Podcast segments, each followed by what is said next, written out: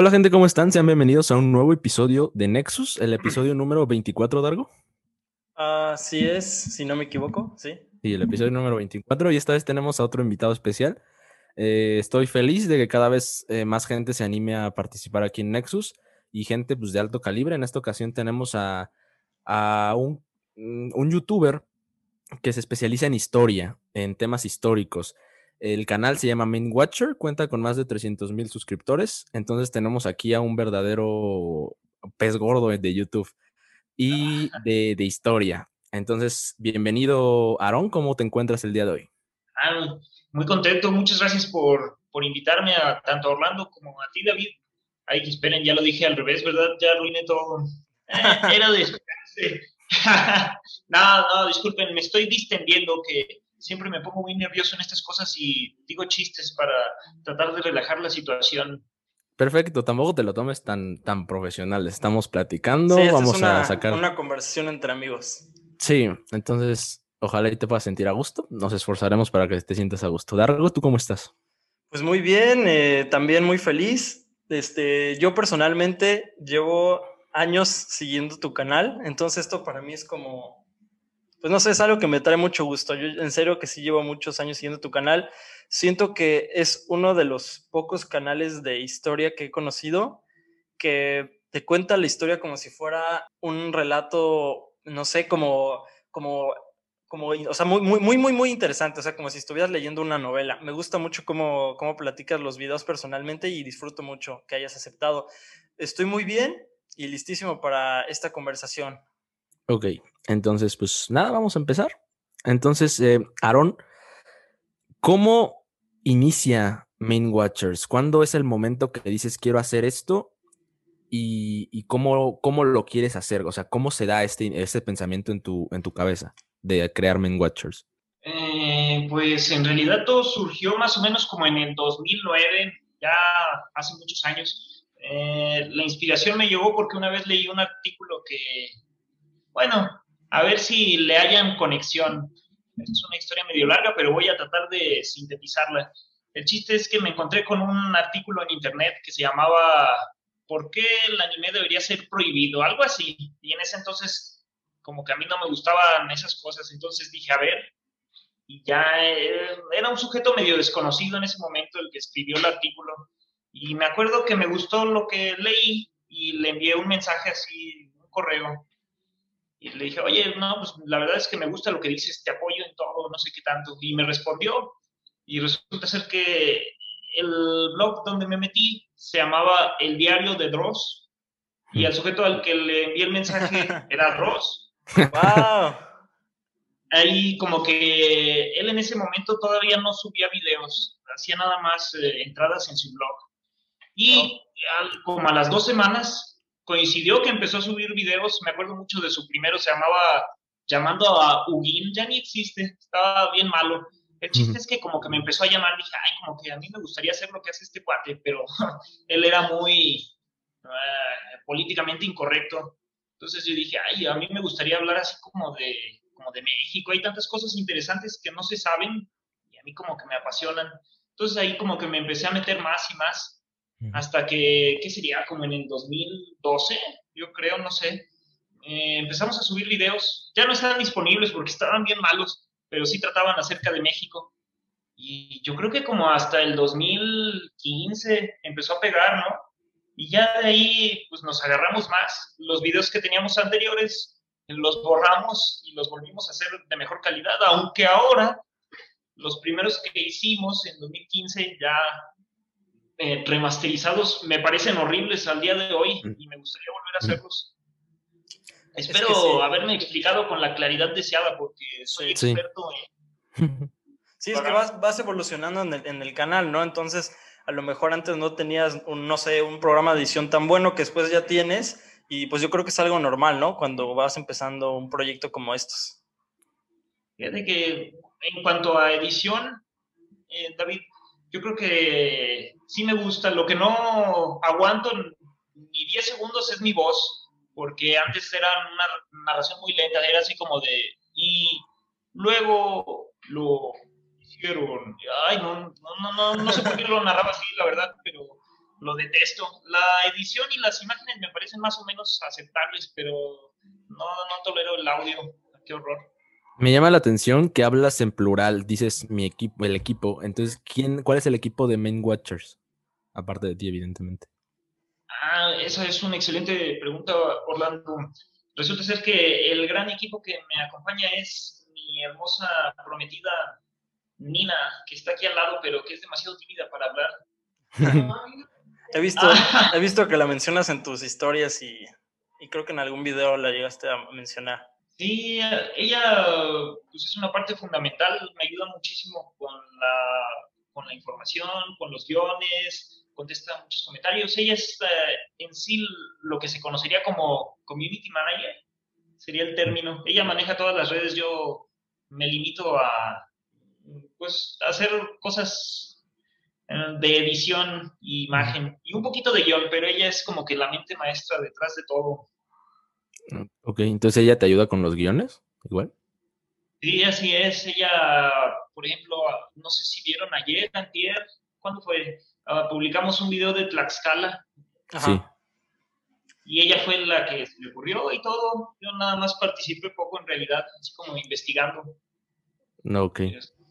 Le debe más a, a, esta persona que está aquí al lado, pero soy yo el que se queda con todo el crédito y eso no Ok, entonces ya clarísimo que son un equipo.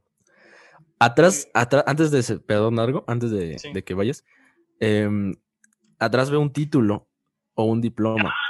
Ah, iba a preguntar eso. ¿Qué, estudiaste historia o específicamente qué, qué, estudiaste?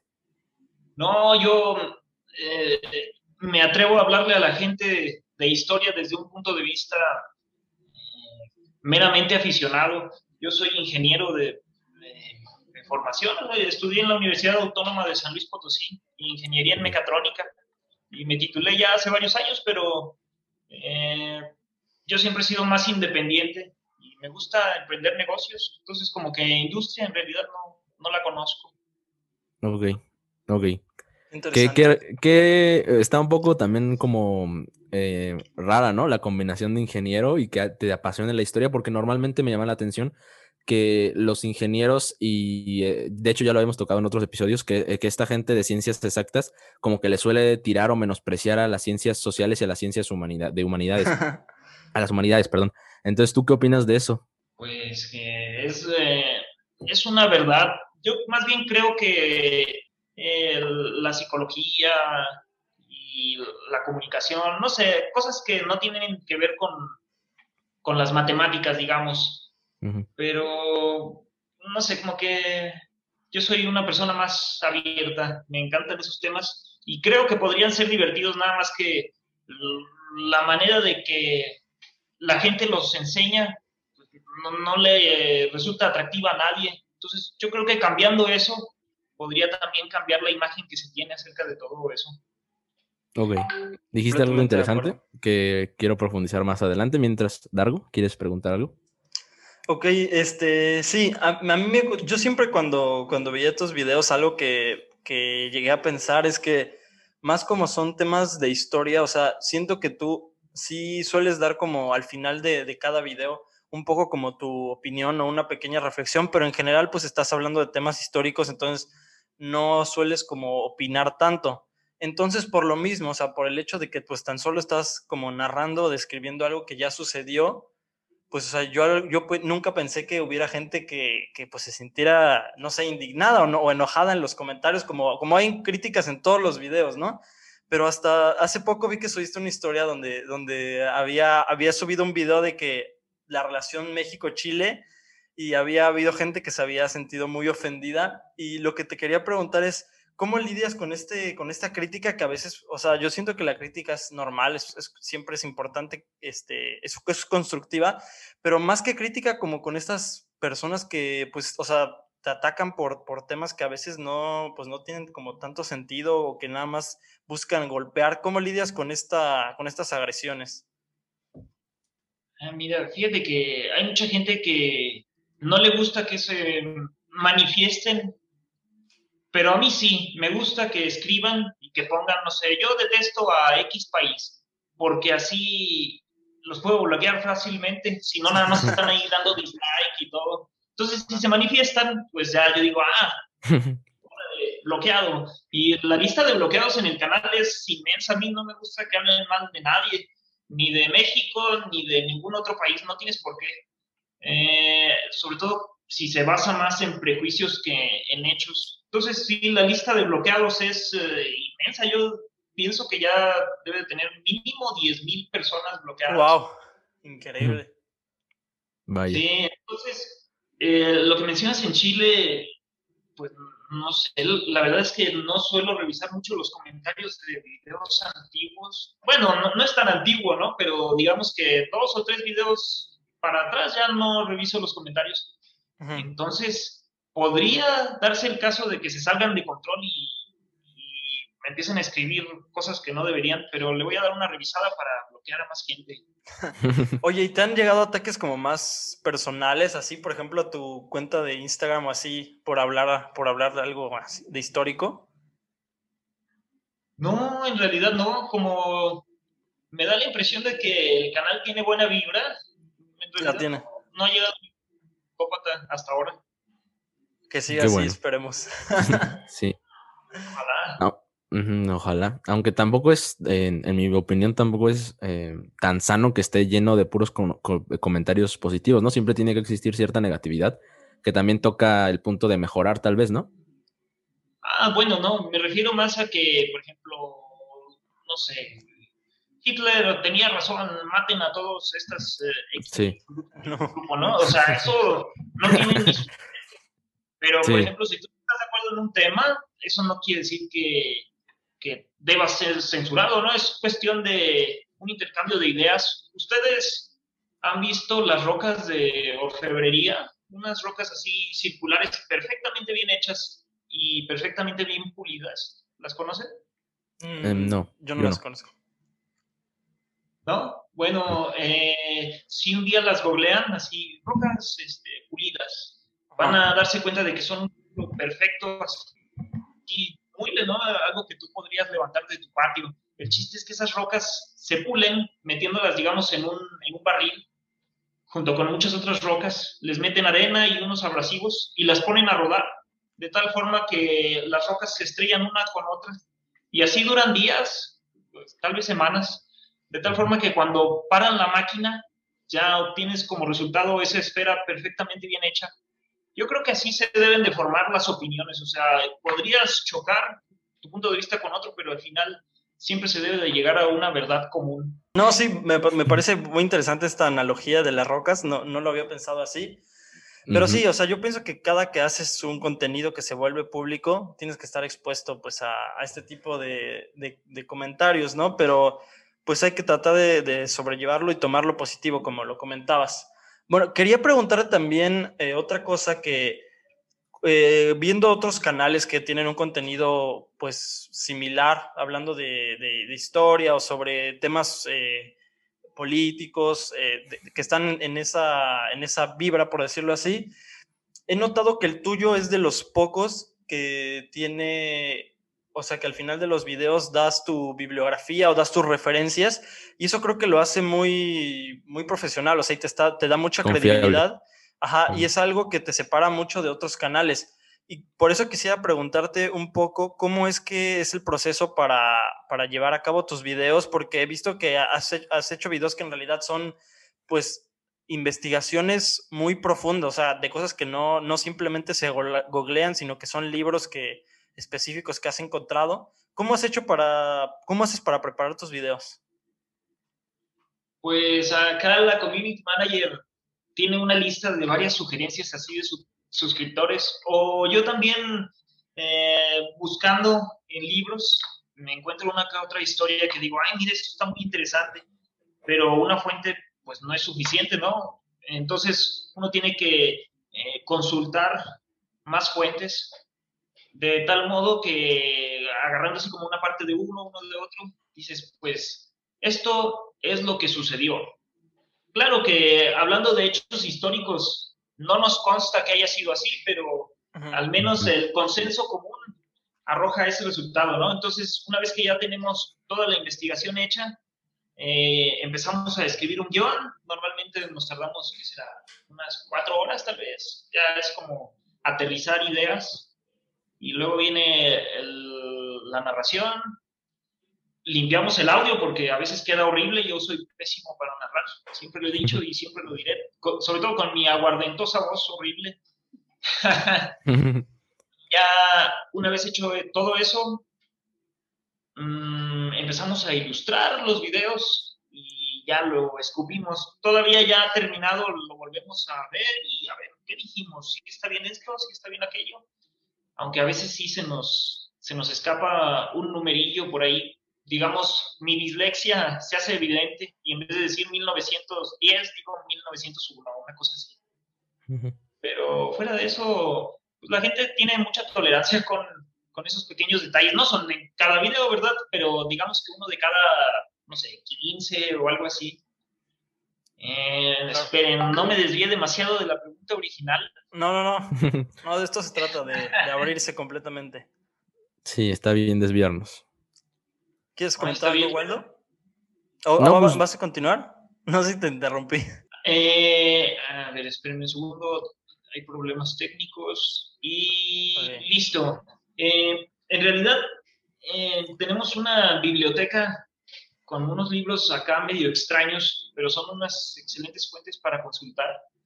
Y pues, es de esos que salieron nada más, no sé, un tiraje de 5.000 libros hace 40 años, ¿no? De tal forma que ahorita ya nada más quedan 300. Entonces sí son libros que aquilatamos demasiado. ¿Y cómo, ¿y cómo llegaron esos libros? Ah, ¿cómo los conseguimos? Eh, bueno, ahí le tengo que dar crédito a mi papá.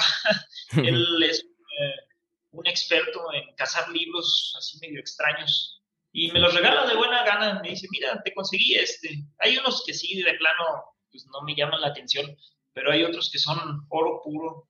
Sí, a mí igual me llamó la atención eso precisamente de, de, tus videos, que veía que en cada uno terminabas con fuentes, incluso en la descripción a veces llegabas a poner ahí también las fuentes, y eso está muy, muy padre, porque sí da confianza de que estás eh, aprendiendo algo, pues que sí es verdad, vaya. Y sí he visto que muchos otros este, canales de historia no hacen eso. Entonces sí, está muy padre. A mí me gustaría que la gente no, no se quedara solo con lo que decimos nosotros, o sea, que, que dijera, ay, esta historia, ¿a poco sí será real? Y se metiera a googlearla y viera otros datos que quizás nosotros eh, no quisimos poner o los omitimos. O sea, como que, que siguiera informándose más allá de nosotros. Y también me alegra que alguien se dé cuenta de que, de que hay fuentes, créditos y referencias al final del video, porque siempre, siempre en cada video ponen, ay, este, deberías poner las fuentes, esto no es creíble, te lo inventaste. Pero pues, o sea, es gente que evidentemente no vio más un minuto tal vez. Sí. Y qué, qué interesante, aún hay, y quisiera eso este, vincularlo con, con otra cosa que te quería preguntar hay varios, o sea, hay, hay varios temas que se, se, me vienen a la mente, ahorita, ahorita puedo sacarlos un poco, pero que has platicado como anécdotas, este, por ejemplo, hay uno que es, Alaska era mexicana o Thomas Alba Edison era mexicano o el cañón que salvó a México, que son cosas que, por ejemplo, yo vi los videos y no hay, este, como, lo como lo mencionaste tú en el video, evidencia que, que, lo certifique por completo, pero que, o sea, tú ves la historia y, o sea, puedes llegar un poco a la conclusión de que sí es verdad, aunque no haya un dato que, que, lo, o sea, que, que, concretamente lo diga. Por ejemplo, en este caso de, de, Edison, que quisiera que platicáramos un poco sobre eso, este, tú conocerás más, más el tema, pero que, o sea, no, no hay, no hay un, un dato seguro completamente que lo compruebe, pero por ejemplo, eso que comentaste, que el libro de las actas donde estaba, donde tocaba estar su apellido, estaba arrancada la hoja,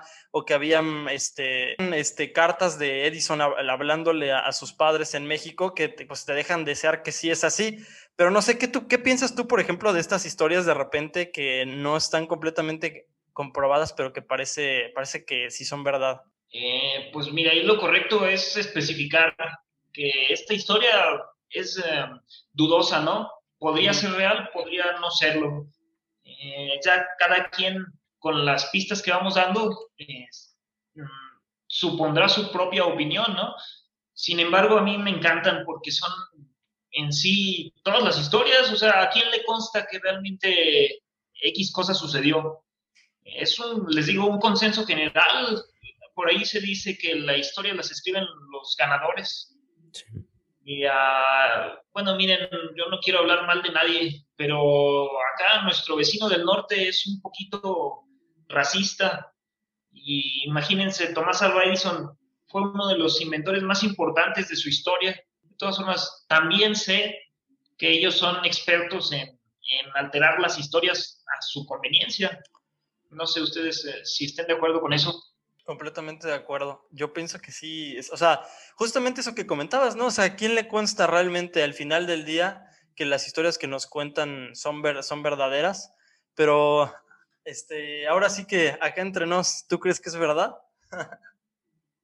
sí, sí, hace poquito, hace unos cuatro o cinco días, de hecho estuvimos ahí por Sombrerete, en Zacatecas. Sí. Eh, es uno de los posibles lugares donde se rumora que, que nació Tomás Alva Edison, pero el edificio, que supuestamente fue el lugar donde nació, ya no tiene una placa, no sé si se acuerdan que, que el pueblo se organizó y colocaron una placa que decía, en este lugar nació Tomás Alva Edison, bla, bla, bla. Pero pues sí, fuimos al lugar y ya no había nada, no, nada más, porque alguien en algún momento logró tomar una fotografía y quedó constancia, porque si no, ya nadie sabría nada. Wow. Dargo, precisamente, digo, no sé si cuando, bueno, lo voy a comentar bien. Hace un año, yo creo, Dargo me estaba diciendo, no, Tomás Alva Edison es mexicano. yo le estaba diciendo, no, güey, pues, todos dicen que no. Entonces, no sé si tú lo, lo conociste por, por el canal de, de Aaron, pero ya cuando se Dargo me dijo, dijo que sí, lo vamos a tener, me echó un maratón de todos tus videos, pero así completo, me vi como 50, 30, no sé, bastantes. Y entre ellos fue el de, el de Tomás Alva Edison. y pues no, pues yo igual yo como que ya estoy medio convencido, no sé si Dargo fue por este video o, lo viste en otro lado.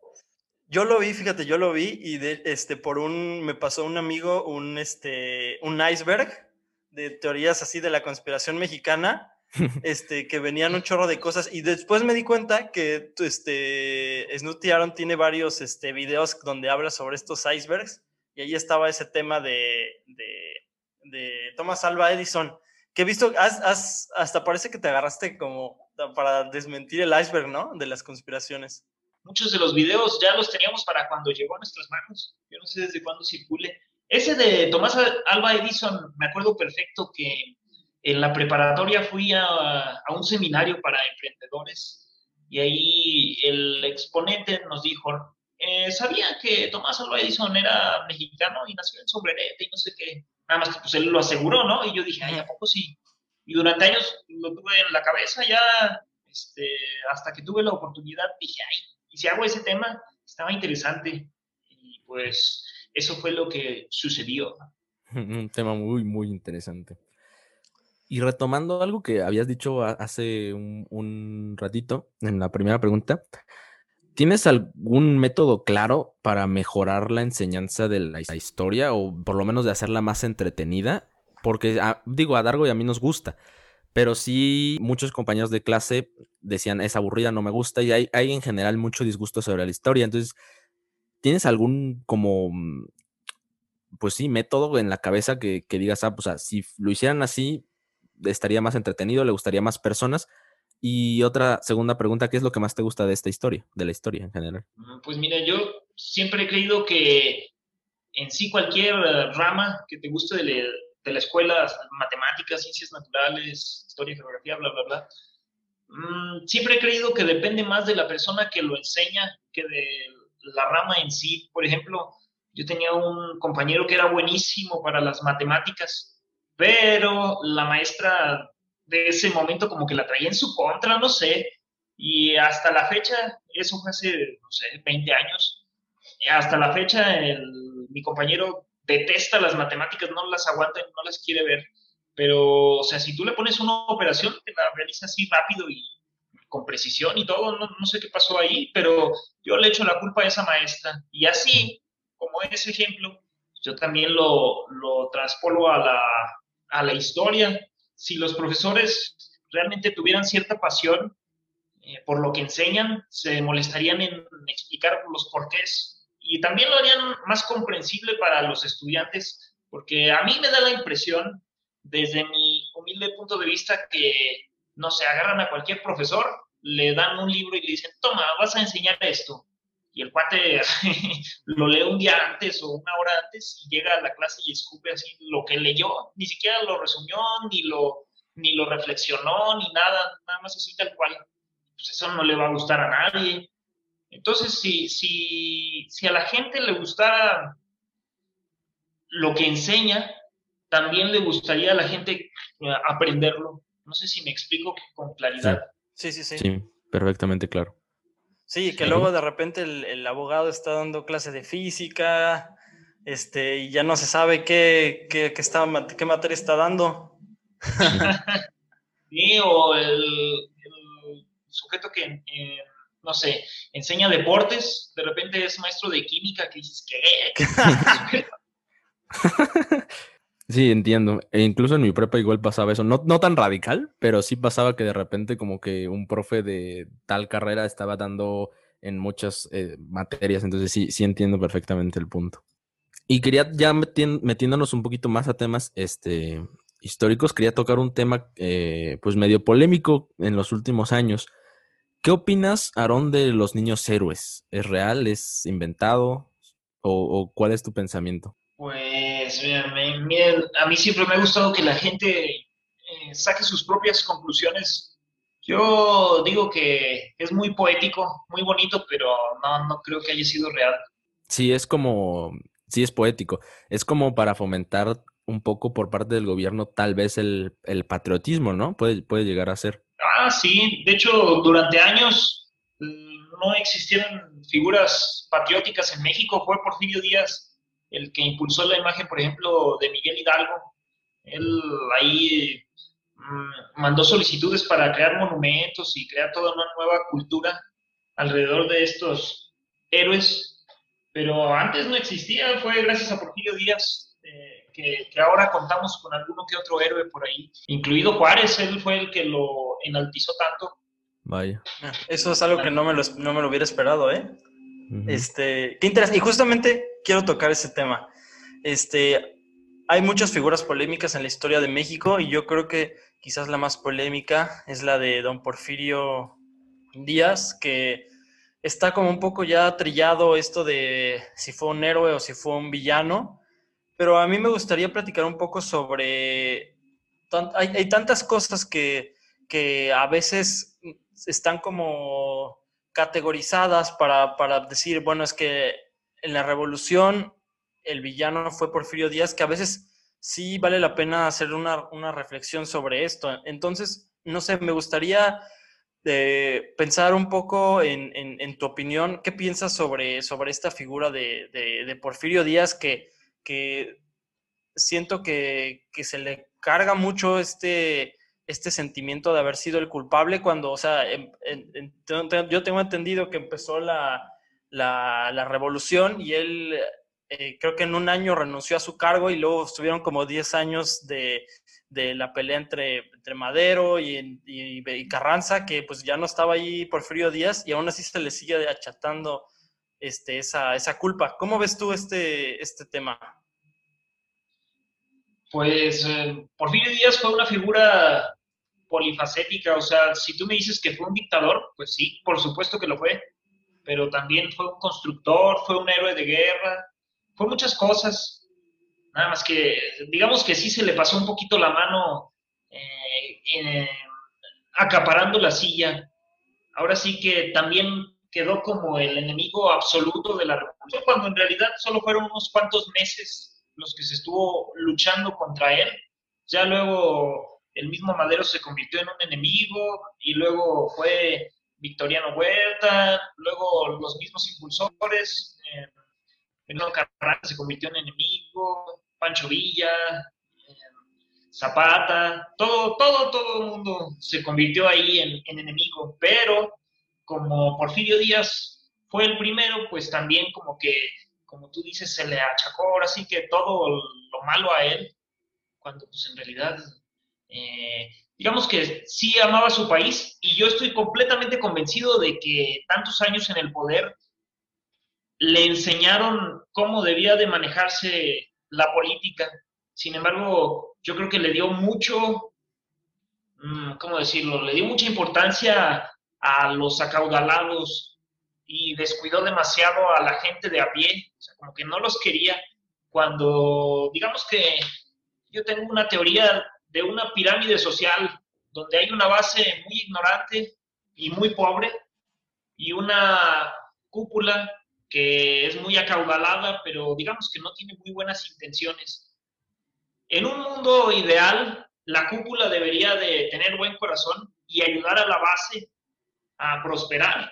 Claro que pues eso nunca va a suceder. Habrá uno que otro bien intencionado, pero no, en general la gente de arriba digamos que es un poco egoísta y material. Y era el caso de Porfirio Díaz, él estaba tan centrado en mejorar el país, digamos, en convertirlo, qué sé yo, en otro, en Estados Unidos, sin tener primero la gente que vive en Estados Unidos. Entonces, eh, ahí había un hueco en el plan, por ejemplo, ahora que nos quieren comparar con Suiza, pues sí, pero Suiza creo que tiene 6 millones de habitantes, 8 millones, tal vez estoy minimizando mucho los números. Y en México nada más hay, ¿cuántos? 56 millones de pobres, pero pobres eh, absolutos. Con esos números jamás vamos a poder ser como Suiza. Entonces, definitivamente se le tiene que ayudar a la base para que algún día tal vez no seamos Suiza, sino lo que puede ser México. Ahí creo que otra vez volví a, irme por las ramas, ¿verdad?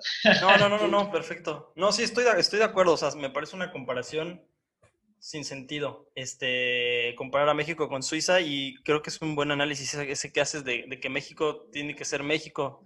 Este, yo creo que sí, como lo comento, o sea, es normal, e, es normal que en un país haya desigualdades. No puedes esperar que todas las personas este, sean ricas, ni tampoco que todas las personas sean pobres, pobres, pero el problema es que existe una brecha tan profunda donde creo que, y hasta la actualidad, o sea, creo que en México el 1% de la población más rica tiene un tercio de la riqueza, o sea, y eso es algo que no, no puede ser tolerado. Y yo creo que son, son como vestigios un poco, ¿no? Que quedan todavía hasta el día de hoy, no cómo lo veas. Mira, por ejemplo, Carlos Slim, que es todavía una de las personas más ricas del mundo. O sea, nosotros como mexicanos no nos sirve de nada que él sea el mexicano más rico o una de las personas más ricas del mundo. Lo que debe de hacerse es que ese dinero tiene que circular, tiene que llegar a más abajo. Él tampoco tiene ninguna obligación de, digamos que, donar su dinero si no quiere. Pero ahí sí hay un fallo. O sea, yo creo que pocas personas acaparan mucho dinero y dejan a muchas otras con muy poco, pero sobre todo, ahí acabo de cometer un pleonasmo, sobre todo que me da la impresión que en vez de tratar de ayudar a esas personas de la base para que salgan adelante, más bien como que las quieren ocultar, así como que digamos que si viven en un poblado muy lejano, pues no hay carreteras, digamos, para allá, entonces los hacen invisibles, así como pretender que no existen. Eso sí, bueno, yo creo que sucede, y pienso que debería de cambiar. Yo creo que el dinero mm, debería de ir centrado a ellos, así como que darles mejor educación, mejores oportunidades, porque el bienestar de las otras personas también es bueno para nosotros. Eh, es lo que nos falla como mexicanos. Creemos que, no sé, el vecino está prosperando. Ay, voy a sabotearlo, a ver qué le hago, le voy a rayar el coche. Cuando no nos damos cuenta de que si a él le va bien, a nosotros también nos va a ir bien. Esa es una visión que lamentablemente también pertenece a una cúpula, pero a un porcentaje muy reducido de la población, digamos, y un porcentaje también muy, muy silenciado. Y esta invisibilidad que comentas muchas veces de, de los pueblos pobres, también es esa misma negación de aceptar que están ahí, que son un problema, genera a su vez muchísimos más problemas como que hagan sus propias reglas, como pasa aquí mucho en Oaxaca, que, los pueblos generan su propio gobierno, sus propias reglas, y esto pues deriva en la, en la mm, venta de personas por vacas o, todavía hay acuerdos de, de, de, el padre quiere a esa niña con este niño, o sea, muchas cosas que en una ciudad eh, donde ya está regida por, por políticas gubernamentales de, México, pues de eso ya no, ya no pasa, ¿no? Y muchas veces esos problemas que dices de invisibilidad, pues terminan generando eso. Sí, así es. Eh, les digo que México nunca va a prosperar con esos números tan negativos que tenemos. Entonces, debemos de hacer todo lo posible por no regalar dinero, sino tratar de, de ayudar a estas personas a que salgan por sí mismas adelante a través de la educación o tal vez poniendo negocios allá y ellos como empleados que vayan progresando, o sea, no dejarlos ahora sí como, como antes se hacían las haciendas, no sé si ustedes esperados que, digamos que los hacendados tenían a sus peones y a ellos no les convenía que esos peones pusieran, digamos, un negocio competencia. Entonces trataban de mantenerlos sin conocimientos, sin contactos, sin nada. Eh, no sé si me estoy explicando. Sí, sí, sí. El chiste es que ellos acaparaban así como que las oportunidades y, los dejaban a ellos sin nada, en un afán de, mantener el monopolio del dinero, ¿no? Digamos, de sus negocios. Entonces, por desgracia, siento que eso también se mantiene al día de hoy, como que un jefe así de una empresa más o menos poderosa no quiere que sus empleados prosperen y tengan sus propias alas. Digamos que a un esclavo nunca se le paga lo suficiente para que sea libre. Ok. ah, mira, buena, buena, es, Buenísimo. buena reflexión, qué interesante. Y ya que nos metimos, oh, bueno, a ver. Te iba a dar la palabra, te iba a dar la palabra. Ah, bueno. Entonces, aprovechando ese lujo, eh, ya que nos metimos a, temas un poco más políticos, quería tocar un tema igual eh, polémico. Que, ¿Cuál es tu opinión respecto a López Obrador pidiendo o exigiendo disculpas a España por la conquista? Mira, yo creo que López Obrador tiene muy buenas ideas, otras no tanto, o sea, hay unas que me parecen y otras que no. Esa que tú mencionas no, no, me parece, no tiene ni pies ni cabeza, eso no, no debería ocurrir. Por ejemplo, eh, pues los españoles de hoy en día van a decir, ah, caray, pues yo qué le hice a quién, ¿por qué debería de pedirle disculpas a México? Yo no le he hecho nada a ningún mexicano. Eso, ah, disculpa, digamos que tendría cierta validez si hubiera una persona que actualmente tuviera 550 años, 600, pero no es el caso, o sea, eso ya se debe de quedar atrás. Lo único que va a generar son fricciones innecesarias. Exactamente. ¿Y lo generó? No, no estoy al tanto.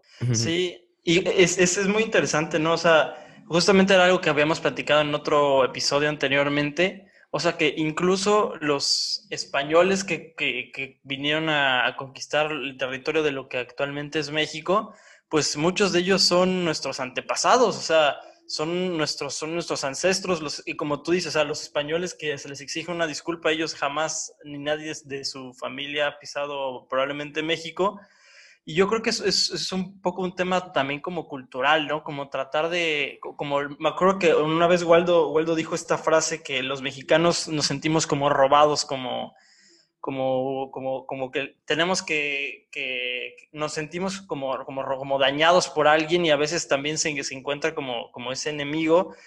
Y quisiera preguntarte sobre este tema, eh, ya que estamos en eso, ¿qué opinas de las personas que tratan de darle en este caso, por ejemplo, a un, acontecimiento de hace 500 años, que tratan de interpretar o que tratan de sacar juicios de, temas históricos o de acontecimientos históricos. ¿Crees que, ¿Crees que se puede hacer? ¿Crees que a veces no es el caso? ¿Cómo lo, cómo lo opinas? ¿Cómo lo piensas? Mm, pues mira, yo creo que no, no se debería de ser tan, tan crítico con el pasado, sobre todo con los españoles, como tú mencionas. Si todos nosotros eh, tenemos apellidos en español, sobre todo esos que terminan en EZ, que quiere decir hijo de, por ejemplo, eh, Hernández quiere decir hijo de Como Waldo. Ah, entonces, o sea, ir en contra de los españoles sería ir en contra de nosotros mismos, a menos que ya sean así de esos poblados súper perdidos donde nunca llegó la mano europea, pero pues eso no, no creo que exista. Eh, no, no se debería de ser crítico con, con el pasado de ninguna manera. Nos ayuda a ver quiénes fuimos, quiénes somos ahora y quiénes vamos a poder ser. Tenemos que ir siempre para para adelante, no evitarnos fricciones. Eh, si podemos llevarnos bien con alguien, pues hay que hacerlo. Precisamente el gobierno español respondió con Andrés Manuel con lo que dijiste, que, que tenía nombres españoles, entonces que no entendían el, ah. problema. con eso precisamente.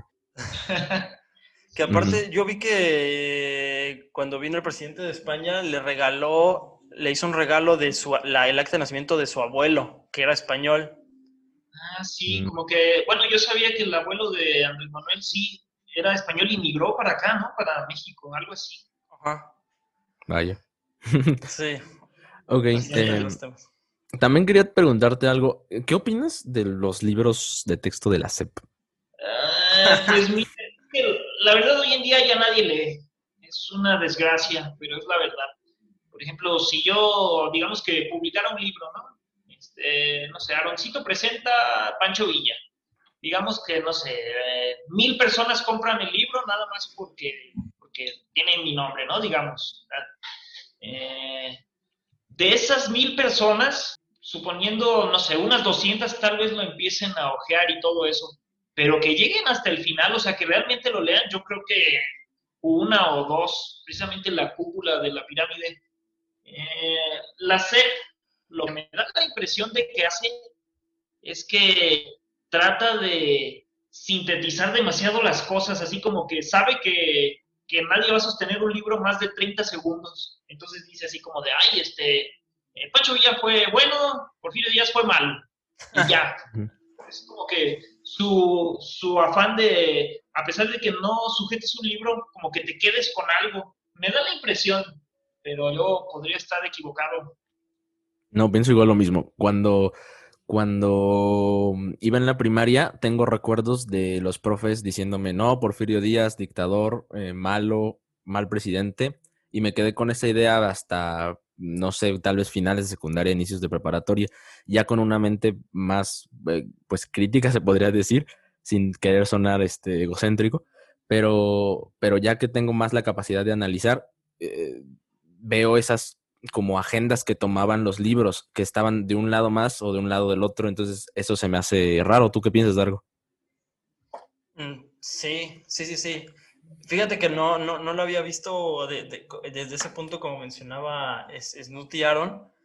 O sea, sí, es cierto, ¿no? O sea, tú estás pensando en, en enseñarle la historia a un país que no sé cuántos millones de, niños estén ahorita estudiando la primaria, que muchos de ellos viven en condiciones muy precarias, tienes que también encontrar la forma de transmitirles conocimiento a, niños que quizás viven, que tienen escuelas que no tienen acceso a, no sé, a, los servicios más básicos, ¿no? Entonces, eso es algo que, que complica mucho las cosas y pienso que están también muy satanizados los libros de la SEP este, y creo que algunos, algunas cosas sí tienen, sí tienen razón, pero creo que también sí es un gran reto, ¿no? De tratar, buscar transmitir conocimiento a tantas personas. Responsabilidad. Una responsabilidad, de acuerdo. Sí, y bueno, este, pasando a otros temas, eh, quisiera preguntarte un poco ¿Qué opinas de... Hay, un tema que, he escuchado y que es uno de, los mitos más grandes que yo, que yo creo que existen sobre la historia de México. Es sobre, sobre esta idea de que este, Antonio López de Santana fue un, hombre malo que, dio la mitad del territorio de México y es como ha sido como un cuento que se ha replicado y que se ha replicado y que muchas personas lo, lo creen por, le dan mucho por cierto este, y pues es algo completamente equivocado, ¿no? ¿Qué, piensas de mitos como este, como este específico y como otros tantos? ¿Por qué crees que sucede y por qué crees que se han replicado tanto en, el colectivo eh, popular? Uy, pues mira, versiones de una misma historia siempre va a haber cientos o miles, tantas como gente opine, digamos. Una vez yo estaba a punto de cruzar una calle y un coche chocó enfrente de mí. Y yo dije, ay, caray, ojalá que todo el mundo esté bien, ¿no? Que nadie se haya lastimado. Y ya de repente una vecina empezó a decir que era una persecución entre delincuentes y que no sé qué tanto, y que venía la policía, otro que, que era una mujer que le estaba dando un paro cardíaco y que por eso desvió el volante y no sé qué tanto. Y yo dije, ah, caray, pues si yo lo vi enfrente de mí, nada más fue un accidente así común, alguien se distrajo y le dio, digamos, un besito a otro coche y ya, ¿no? No es para tanto. Pero pues la gente que no estuvo ahí empezó a meter de su cuchara y ya con el tiempo, la verdad, que era esa que yo vi, pasó a un segundo plano, ya el mentiroso terminé siendo yo. Y digo que ahí la historia fue que era una persecución policíaca de unos maleantes que se escaparon de prisión. No sé qué tanto show hicieron. O sea, si eso sucedió hace, digamos, no sé, seis meses, imagínate con algo que sucedió hace 150 años o 200. Incluso al día de hoy se siguen modificando esas historias. O sea, ya, la verdad ya se perdió. ¿Cómo haya sido esa persona? Pues quién sabe. A mí la verdad es que Santana se me hace muy, muy déspota, muy, uh, no sé, tenía mucho desdén. me da la impresión, yo no sé, pero como que se preocupó muy poco por una situación que pues, ameritaba mucha gravedad. Y también me da la impresión de que se tomó muchas libertades, cometió muchos errores y como que así como que se le hizo muy fácil, digamos, al, al tío Sam para que se quedara con los territorios que pues, estaban ya prácticamente despoblados, eran tierra de nadie. Entonces, en resumen, eh, no, sé qué pensar. Ahí sí que uno dice que mm, tienes que buscar siempre la verdad, porque la opinión cambia de un momento a otro. Por ejemplo, esta playera, tú me puedes decir, ay, es, eh, es amarilla. Y yo te digo, ay, no, es color mostaza. Me dices, ay, sí, cierto, es, es eh, como mostaza, ¿no? Y digamos que Orlando dice, no, es café. Y yo diría, sí es café. O sea, ¿qué pasó? ¿De qué color es la, la playera que traigo? ¿Es café? ¿Es mostaza? ¿Cuál es? Entonces, digamos que es, la opinión cambia en un momento, pero la verdad va a ser siempre la verdad. Esto es color café, por si alguien se lo preguntaba. se me lo preguntaba. Sí, precisamente quedamos en ese dilema de si el ser humano puede llegar a ser 100% objetivo. A mi parecer, creo que es algo imposible. Sobre todo que, o sea, si tú te vas a esas palabras objetivo y subjetivo, o sea, tú sabes, subjetivo quiere decir que depende de la persona. Por ejemplo, me gusta la Coca-Cola. No, pues a ti no. Este, es una opinión subjetiva. Sin embargo, lo objetivo siempre va a ser así no sé, digamos que, no sé, una manzana está podrida, pues sí. Entonces, ahí lo que sucede es que somos subjetivos porque somos sujetos, no somos objetos. Digamos que esa misma manzana podrida, yo podría decir, bueno, pues sí se ve un poquito en mal estado, pero no, podrida no. Y digamos que David dice, no, pues yo digo que sí está podrida. Y Orlando dice, pues yo digo que un cachito está podrido y se puede cortar y el otro está bien. Sin embargo, si agarramos un objeto como por ejemplo, eh, qué sé yo, una cámara, y tenemos 20 cámaras alrededor de la manzana y todas toman la fotografía, en todas las fotos va a salir podrida la manzana porque la cámara sí es objetiva. No sé si me explico. De acuerdo. Sí, sí te explicas. Sí, estaba, estaba hablando con un, con un amigo hace también, hace un par de, bueno, hace algunos días, este, que mi amigo trabaja este, escribiendo noticias en un portal y me estaba comentando que justamente se ha cambiado el objetivo de decir que los medios son objetivos por decir que los medios son veraces.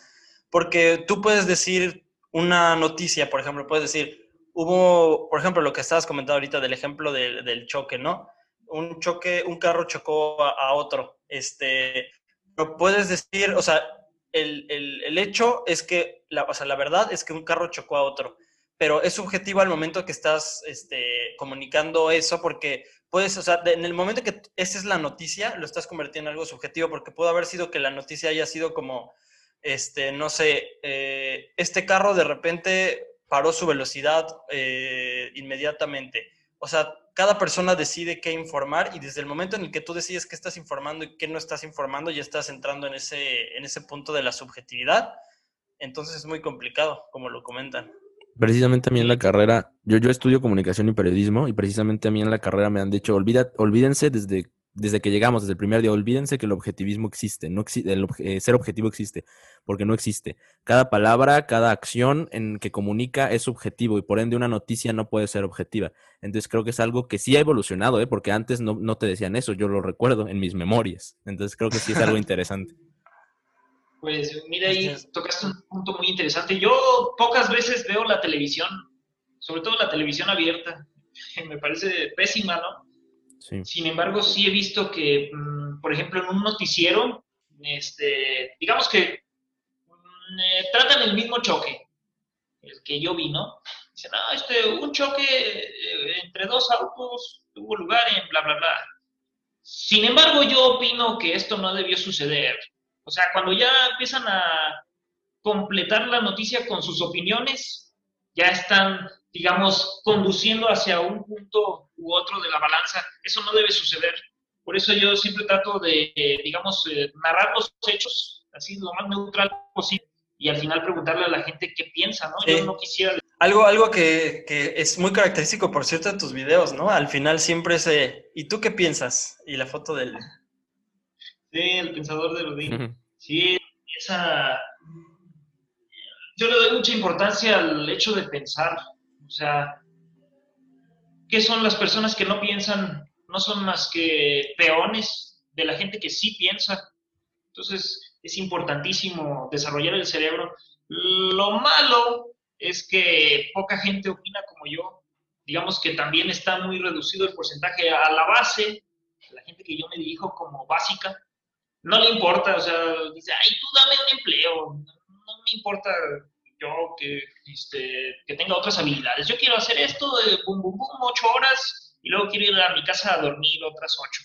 Ya, no me estés fastidiando, dame dinero y ya. Entonces, por desgracia, yo creo que, que en México somos más así, como que, como que no nos importa progresar, con que vivamos al día y ya. Eh, digamos que como materia prima de un país, sí dejamos un poquito que desear, siendo así un poquito pesimistas. Sí, diría el buen René Descartes, ¿no? Pienso, luego existo. Pero no desanimado, ¿verdad? No, claro que no, no me refiero a todos los mexicanos. Sí, claro, claro. A la inmensa mayoría.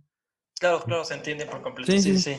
Hace un momento este, tocamos el tema de este, la, la, intervención, bueno, yo lo hemos tocado varias veces, pero como que no hemos entrado bien a este tema, este, este hecho histórico de la intervención estadounidense en México, que es uno de mis, personalmente uno de mis temas favoritos, porque es, es, es a mí se me, me parece eh, increíble el hecho de que alguna vez, este, con un, con un país que si bien, pues, este, pues tenemos muchos conflictos, pues es, un país con el que compartimos tantas cosas, este, tanto culturales como comerciales, etcétera, con el que alguna vez estuvimos en guerra.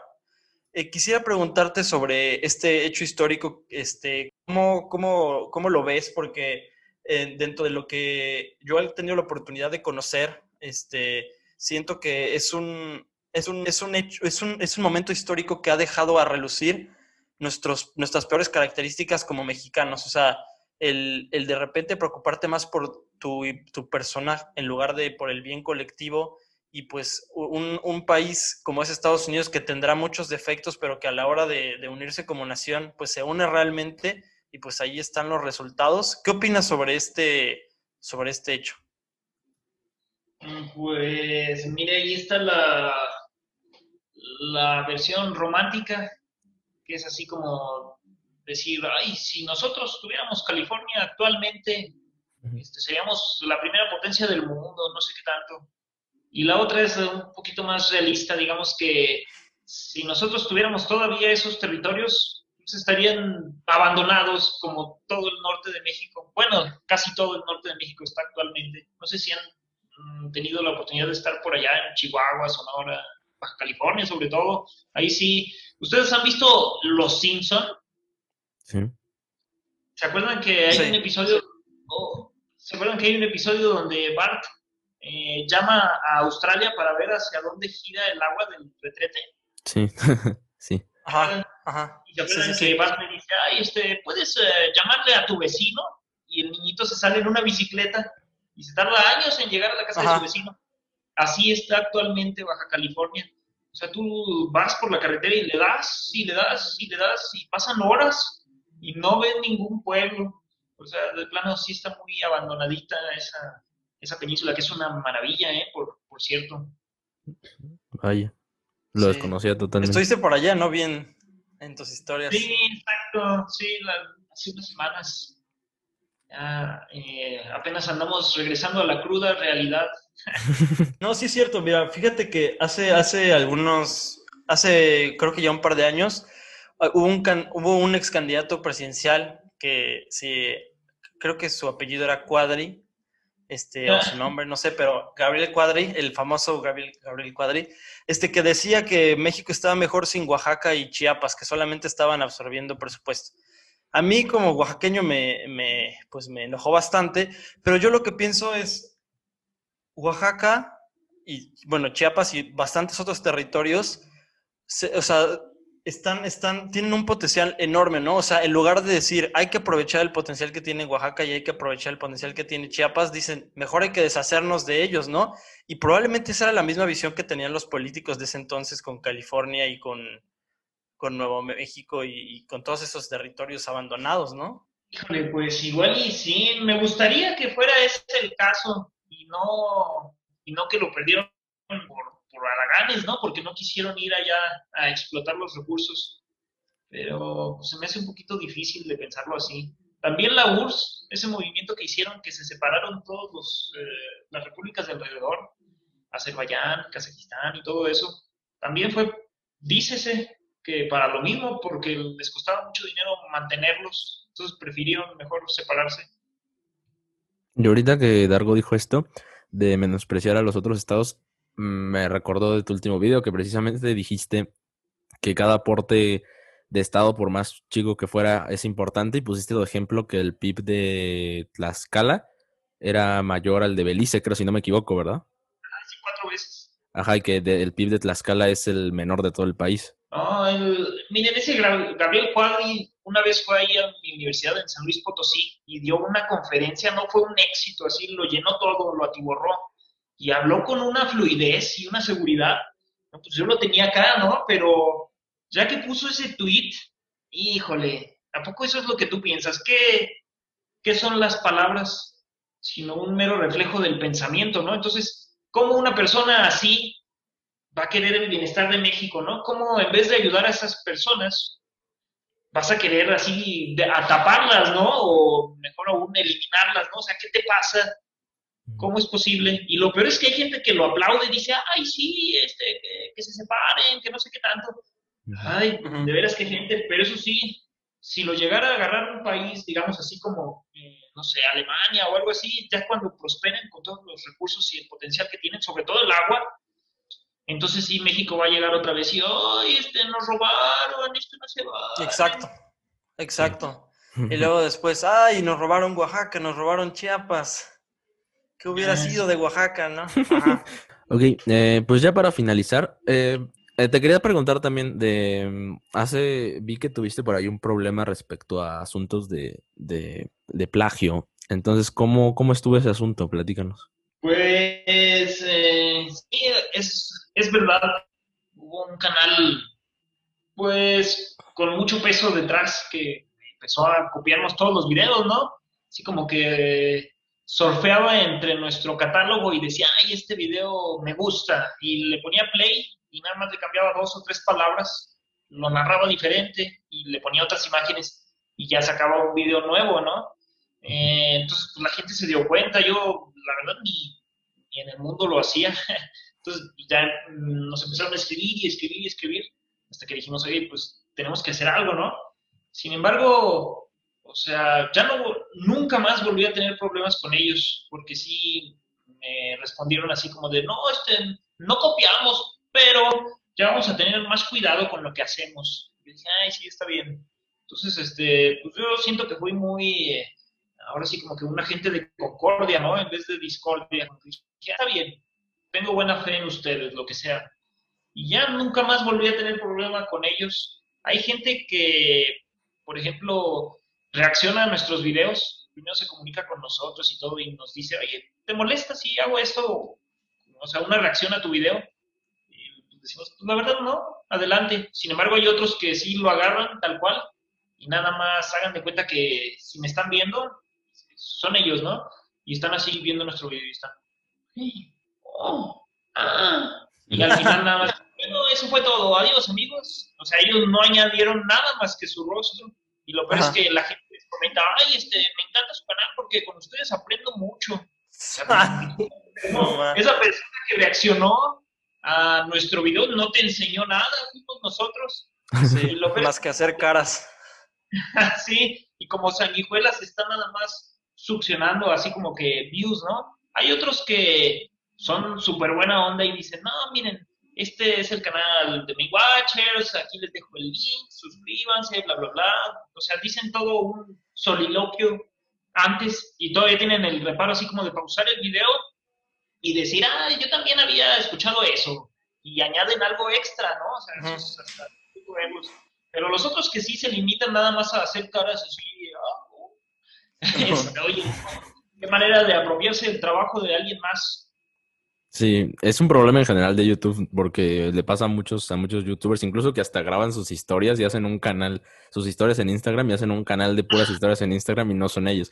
A mí una vez, curiosamente, me pasó, no sé si te acuerdas de algo, pero una vez me pasó que un, un chavo que no conocía de Yucatán me envió un mensaje para, para decirle si le ayudaba con su canal que apenas iba empezando, con uno, uno de, de, lucha libre. A mí me gusta mucho la lucha libre.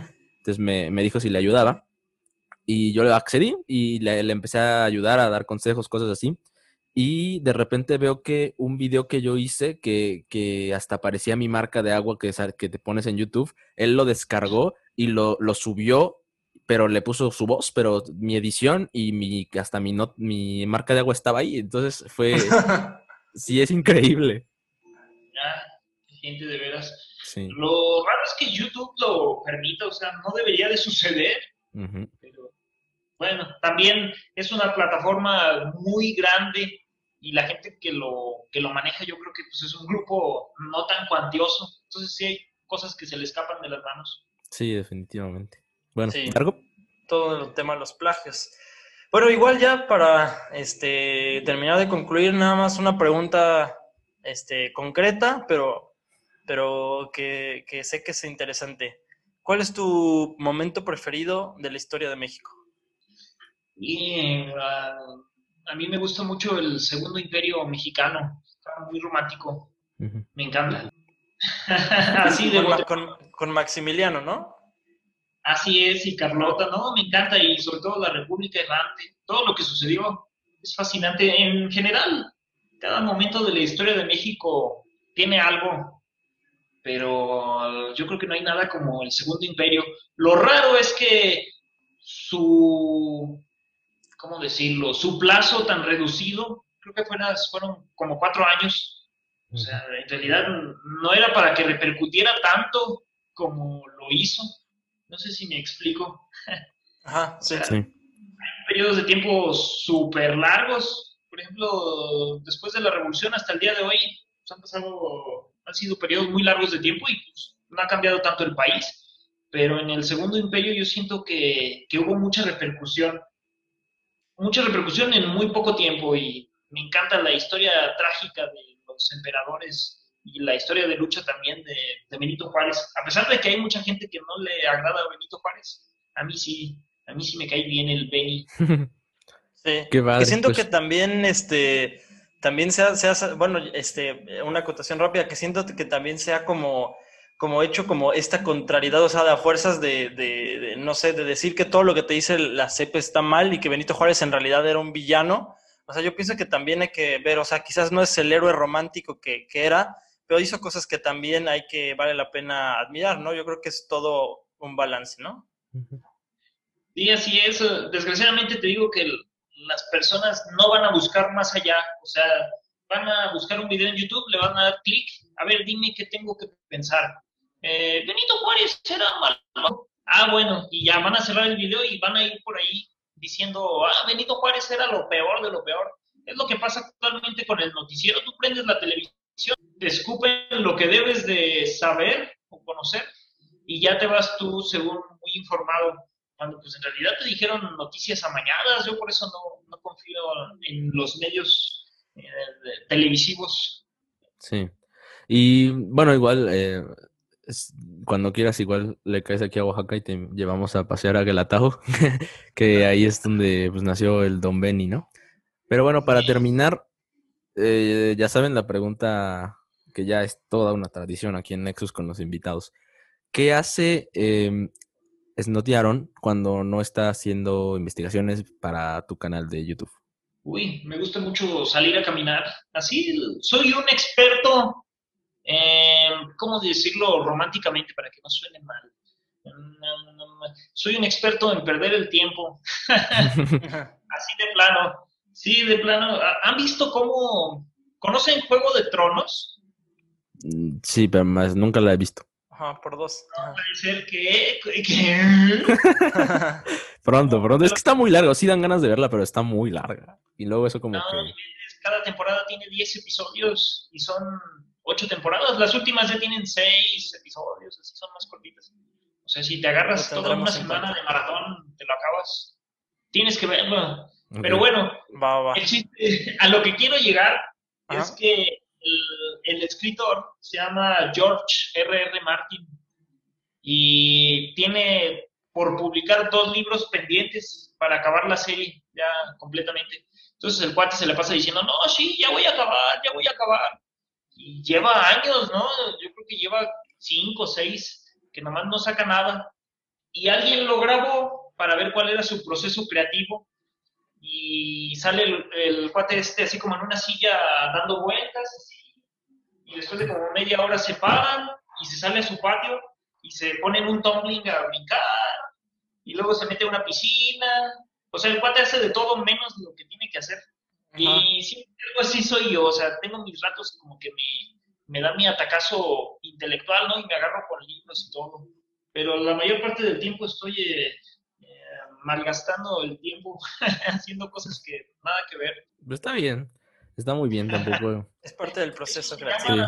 Procrastinar. bueno, pues este, Dargo, ¿algo más? No, pues nada más, ya este, para empezar a cerrar, fue todo un gusto. Este, me gustó mucho este episodio. Siento que tuvimos la oportunidad de platicar de varios temas. siento que hubo una buena dinámica en la, en la, en la plática este, especialmente en este episodio. Este, te agradezco mucho por haber venido, Snooty. Este, y tú no sé si quieras este, comer algo, algo más, Waldo. Pues lo mismo, la verdad, muchísimas, muchísimas gracias. Es, la verdad, siempre digo lo mismo, pero, en, pero es que es verdad, entendiendo que es, que es un podcast, eh, que somos un podcast eh, relativamente pequeño, apreciamos muchísimo que se animen a participar. Mm, muchísimo, muchísimo. Muchas gracias también por tu, actitud tan relajada, tan buena onda. Te portaste muy bien con nosotros. Muchas gracias. Y pues nada, eh, esto ha sido todo el episodio. ¿Quieres dejarnos tus redes sociales, Aaron? Ah, claro que sí. Miren, en Facebook estamos como Main Watchers, en YouTube estamos como Main Watchers y en Instagram estamos como Main-Watchers. o eso espero al menos. Gran estrategia publicitaria, ¿eh? Sí, es la regla de lo más simple, ¿no? Sí.